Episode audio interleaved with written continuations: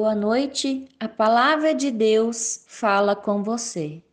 Eu sou Veridiane de Souza, pepiagamista na Igreja Evangélica de Confissão Luterana no Brasil, na paróquia Cristo Salvador, em Curitiba. E a palavra que eu vos trago nesta noite é de Romanos, capítulo 11, versículo 36. Todas as coisas foram criadas por ele, e tudo existe por meio dele e para ele. Glória a Deus para sempre. Querida comunidade, Paulo, em sua epístola aos Romanos, nos mostra que ele é um exemplo no fato de que a teologia ela precisa passar pela oração e adoração. Aqui a busca da mente se transforma em adoração do coração. No final, tudo ocorre misteriosamente, o ser humano não pode compreender, mas é um mistério em cujo coração se encontra o amor. Se dissermos que todas as coisas provêm de Deus, que todas as coisas têm seu ser em Deus e que todas as coisas terminam em Deus, que mais nós podemos dizer? Somente nós temos a agradecer pela dádiva da nossa vida por toda a sua criação perfeita e diversa, e por ele permitir que dela nós possamos usufruir. Agradecer por nos possibilitar todos os dias recomeçar um novo dia, a sua bênção e o seu cuidado.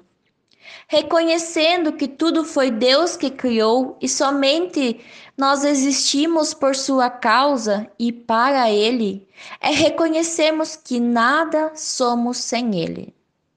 Isto mesmo, nada somos sem ele.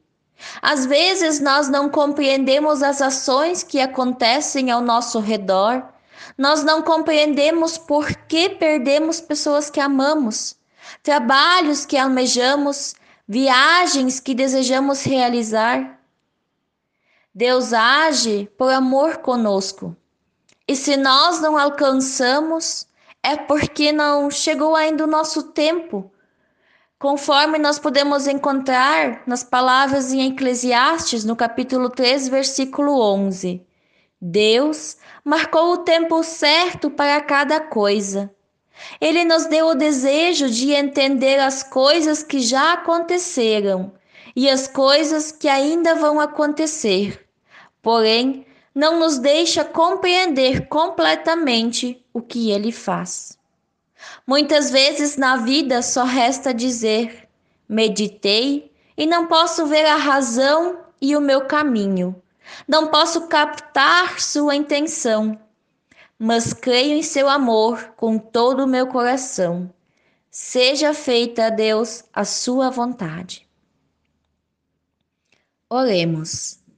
Deus, que a tua vontade se cumpra em minha vida, e mesmo que eu não compreenda tudo, sinto-me seguro, pois sei que tudo o que fazes é por amor a mim. Assim eu vou descansar no fim do dia, sabendo que me guardas e que seguro em ti estou. Amém.